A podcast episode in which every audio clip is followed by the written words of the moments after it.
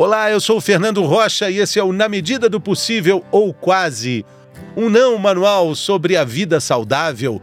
Não manual porque a gente, felizmente, não tem manual.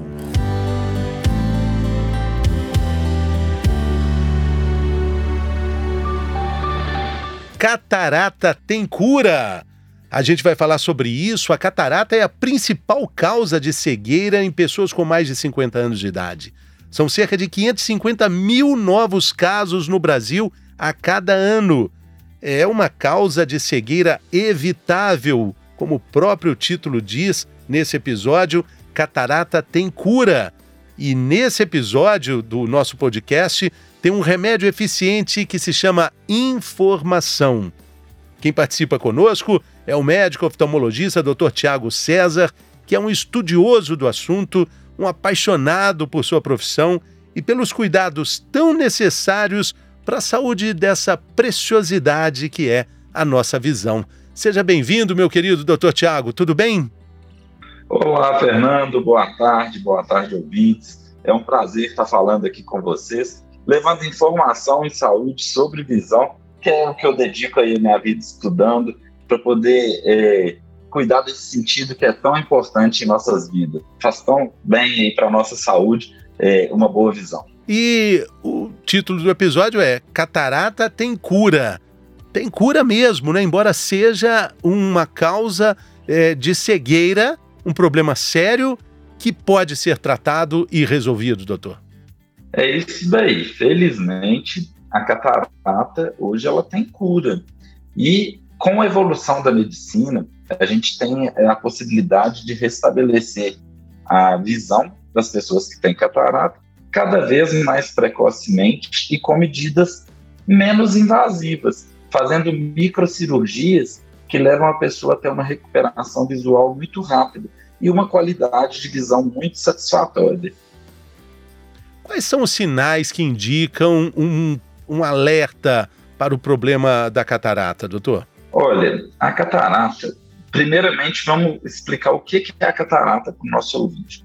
A catarata ela é uma opacidade do cristalino. O cristalino é uma lente intraocular que a gente tem, natural dentro dos nossos olhos, que é capaz de ajustar o foco da visão para a gente enxergar de perto, também como de longe. Como nas câmeras fotográficas, em que o fotógrafo ele faz aquele ajuste da imagem em uma lente para enxergar, para fazer uma fotografia de perto, também de longe. E essa estrutura também temos dentro do nosso olho, ela vai opacificando é, com o passar dos anos e leva um borramento da visão. Então, esse é o principal sintoma que a pessoa começa a observar nos estágios iniciais, é um borramento da visão. Nos, com a formação da catarata, nos estágios mais iniciais, a pessoa tem uma perda é, de contraste das cores. Ela ainda consegue enxergar letras pequenas, ela ainda consegue ler placas na rua, mas ela vai perdendo o contraste das cores. E essa perda ela é progressiva. Por isso a importância da gente acompanhar sempre com o médico oftalmologista para identificar ela nos estágios mais precoces. Imaginando aí esse tempo né, que a gente ainda atravessa, tão nublado de pandemia, a quarentena que afetou todos nós, a gente ainda não sabe, né, enquanto a gente grava esse episódio, como é que essa situação vai ser resolvida. Imagino que a consulta ao oftalmologista acabou sendo relegada é, nesses últimos dois anos, quase aí, né, doutor? Leva a gente a pensar que casos de diagnósticos deixaram de ser notificados. Muitos casos, né? A gente observou é, um avanço expressivo da catarata durante o período da pandemia. É, agora, durante esse episódio que está sendo gravado em janeiro de 2022, com o agravamento, com o novo agravamento das, da, da pandemia, é, a gente observa algumas medidas do Estado, é, do Ministério da Saúde, recomendando é, o adiamento de algumas é, cirurgias eletivas que, que quer dizer? Cirurgia que pode ser feita em outro momento, não é uma cirurgia de urgência. E isso a gente observou em outros momentos também da pandemia. E nesse momento, as cirurgias de catarata, por em sua maioria serem de característica eletiva, que podem ser postergados, gerando uma onda de, de avanço de catarata enorme. Porque a catarata, é, no corpo humano, de to todas as cirurgias realizadas no corpo humano, é a cirurgia mais realizada é, no ser humano. É, então, é um número muito expressivo. Quando a gente suspende essas, essas cirurgias eletivas, a gente vê um avanço muito grande. Isso tem um impacto é, muito grande na saúde populacional, impactos econômicos e impacto na qualidade de vida da população. Na oftalmologia, em especial nas cataratas, é, a pandemia teve um impacto é, negativo muito grande. Agora, de uma forma geral, o senhor, como oftalmologista, competente que é, o senhor acha que a, a gente meio que dá pouca importância para esse para essa preciosidade que é o sentido da, da visão, de uma forma geral, a gente eh, não cuida como deveria cuidar? É, a gente tem é, algumas dificuldades de é, fazer o, é, o que é recomendado de maneira geral, e muitas vezes a gente observa a pessoa procurando no consultório quando está muito difícil. Então, não só a catarata, mas diversas outras é, doenças oculares é, que vão surgindo pequenos sinais que a pessoa não consegue perceber. Vou te dar o um exemplo, da, a gente está falando da catarata como a principal causa de cegueira, no caso reversível, mas se a gente for olhar, a segunda principal causa de cegueira é o glaucoma. E essa, infelizmente, não é reversível. E a gente observa outras doenças da córnea, como, por exemplo, ceratocone, que é uma deformação é, que é progressiva na córnea e que vai, é, aos poucos, baixando a visão. E se ela vai baixando a visão muito devagarinho, a pessoa não percebe. Então, numa consulta oftalmológica rotineira, o médico oftalmologista já treinado e capacitado para observar esses sinais no consultório pode abordar fazendo uma prevenção de um problema maior. A pessoa não precisa perder a visão para que ela procure o oftalmologista. Nisso entra não só a catarata, como várias outras doenças oculares. E é muito importante fazer esse acompanhamento rotineiro.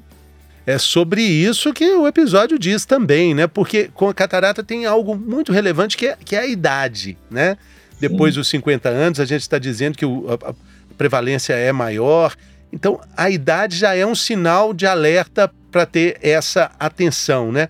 O senhor falou de algumas coisas aí que dificultam, por exemplo, perda do contraste, mas gente que tem dificuldade de dirigir à noite, os halos na luz também, ficar enxergando esse halo na luz, é, é outro ponto importante de alerta?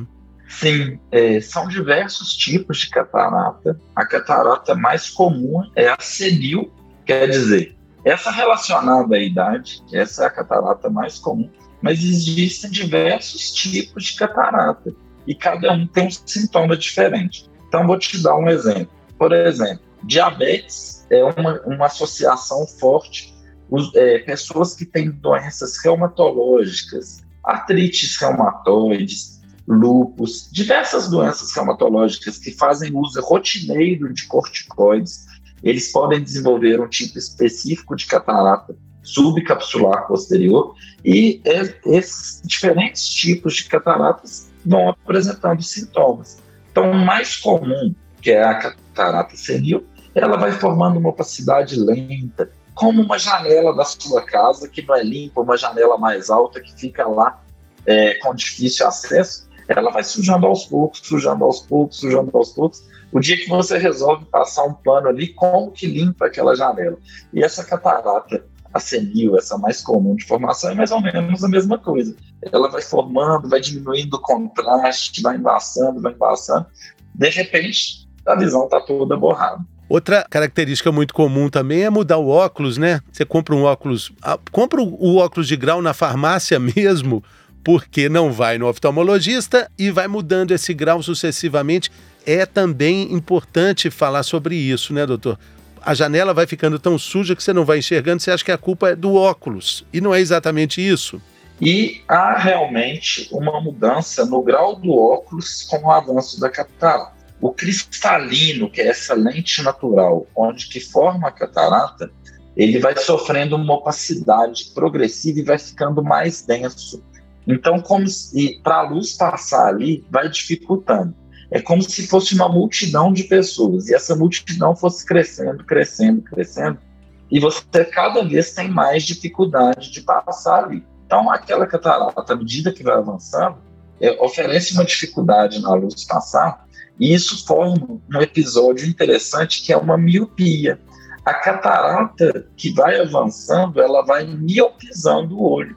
E o paciente que tem a miopia muda o óculos. Então, isso que você disse de comprar, às vezes, o óculos, o óculos do camelô, o óculos do Paraguai, o óculos lá da banca de farmácia, é uma coisa que a gente observa muito. A pessoa vai ajustando o grau com essa progressão da catarata e adquire um óculos sem uma avaliação do oftalmologista, melhora, porque ele realmente o grau estava mudando e ela perde ali a oportunidade de fazer o tratamento no momento adequado, no momento onde vai ser minimamente invasivo, sem prejuízo para o olho, e poder aproveitar da qualidade de vida que é ter uma visão é, transparente, uma visão cristalina, a gente fazer esse acompanhamento, obviamente. Claro, então, nesse acompanhamento, o diagnóstico acaba sendo é, feito de uma forma objetiva.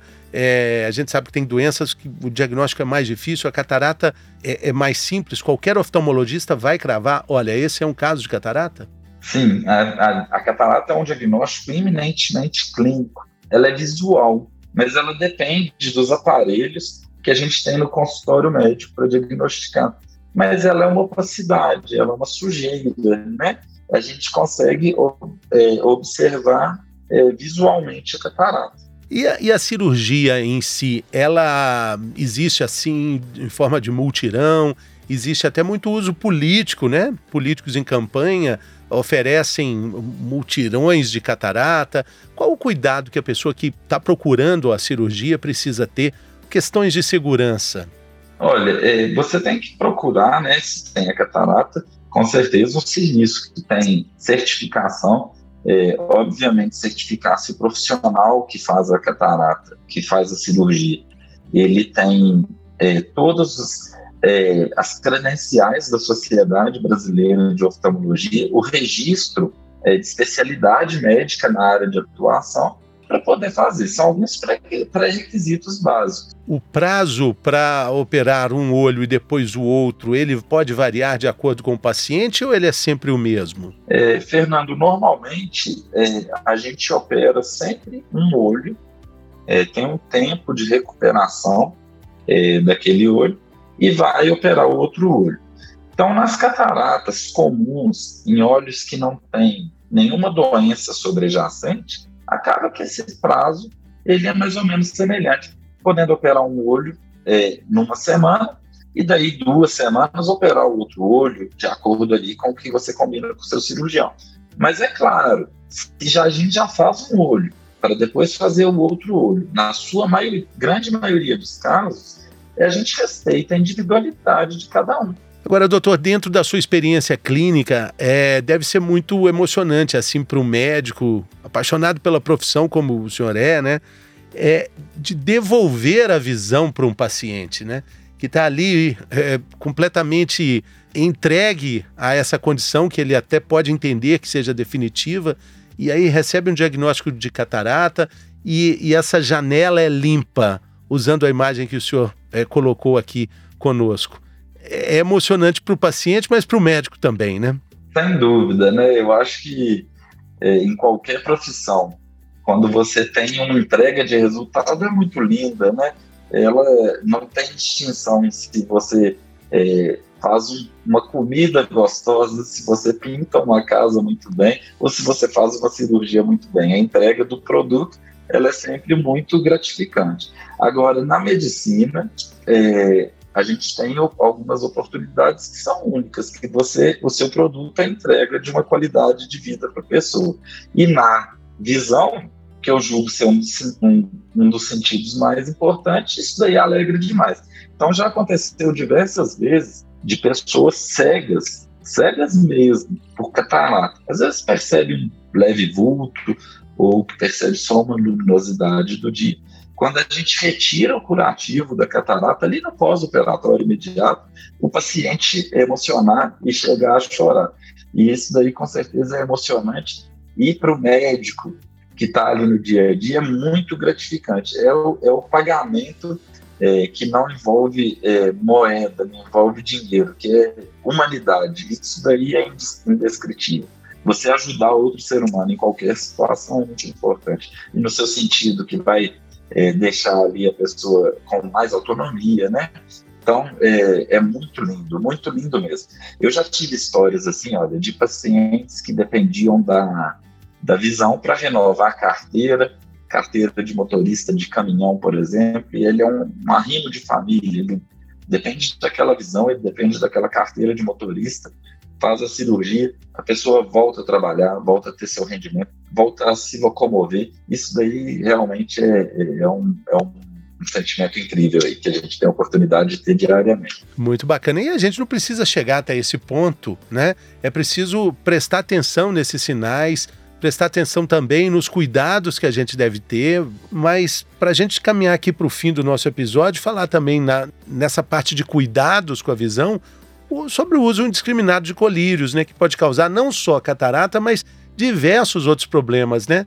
A gente acha que colírio é sempre inofensivo, sempre uma coisinha à toa e não é bem assim. Com certeza. O olho, ele está dentro do corpo humano, então segue todas as regras é, que outros colegas meus já tiveram oportunidade e por isso de vir aqui conversar com, a, com essa audiência. Isso daqui é muito importante a gente sempre orientar. Às vezes a pessoa acha que um simples colírio ele não vai ter uma repercussão sistêmica. Eu tive um caso recente no consultório de um paciente que eu prescrevi um tratamento é, de, com colírios, era um tratamento para baixar a pressão intraocular e esse colírio é, levou a um bloqueio atriventricular do coração. Ele fez uma bradicardia. Era um paciente idoso e o coração dele ficou batendo devagarinho. Claro, foi um uso supervisionado, a gente teve a oportunidade de reverter isso logo, mas fica aí como um exemplo que um simples colírio pode levar aí, às vezes, efeitos sistêmicos desastrosos, é, levando é, a problemas cardiológicos, acidentes de trânsito e por aí vai. Então, nunca deve fazer nenhuma automedicação. Isso não é só em oftalmologia, isso é em toda a medicina, porque a gente tem conhecimentos, é, conhecimentos adquiridos de anos de estudos para poder avaliar o risco, benefício, avaliar várias condições. E volta naquela história do óculos. Às vezes a pessoa está com um pequeno problema que está dando um sinal no olho, e esse problema é outro, é, é muito maior. Eu tive essa semana também no consultório um caso de um paciente que chegou com o olho, ele tinha um olho um pouco mais estufado, é assim que ele usou o termo, ele tinha uma proptose, o olho um pouco mais é, crescido para frente. E quando eu fui avaliar, a gente descobriu um, hiper, um hipertireoidismo, uma doença endocrinológica que ele nunca imaginou que poderia ser descoberto por um oftalmologista. Então, às vezes, um pequeno sinal que está te incomodando ali nos olhos, você às vezes passa um colírio e, e diminui aquele sinal, perde a oportunidade de descobrir outras coisas e tratar a saúde como um todo. Exatamente. Doutor Tiago César, quero te agradecer. Muito obrigado pela generosidade, pelas informações. Obrigado a você, ouvinte, pela companhia até aqui. Já deixando o convite para que você compartilhe o nosso episódio com pessoas que você pode ajudar e pessoas que você gosta, pessoas que podem ter um cuidado maior com esse bem tão precioso que é a nossa visão. Valeu, doutor. Muito obrigado. Prazer imenso falar com você. O prazer é meu, Fernando, sempre estar aqui num programa de qualidade é, que leva informação à pessoa. Então, é isso daqui que a gente faz, é conversar com a sua audiência. É um prazer e também é, é muito gratificante para a gente é, compartilhar um pouco do que a gente já aprendeu. E se a gente mudar a, a vida de uma pessoa que está aí do outro lado ouvindo, eu tenho certeza que a gente fez um, um trabalho é, muito importante. Eu agradeço demais a confiança, mais uma vez, de me convidar aqui para participar com você. Estamos sempre à disposição. Um grande abraço, um beijão, pessoal. Valeu, pessoal. Até a próxima semana. Saúde!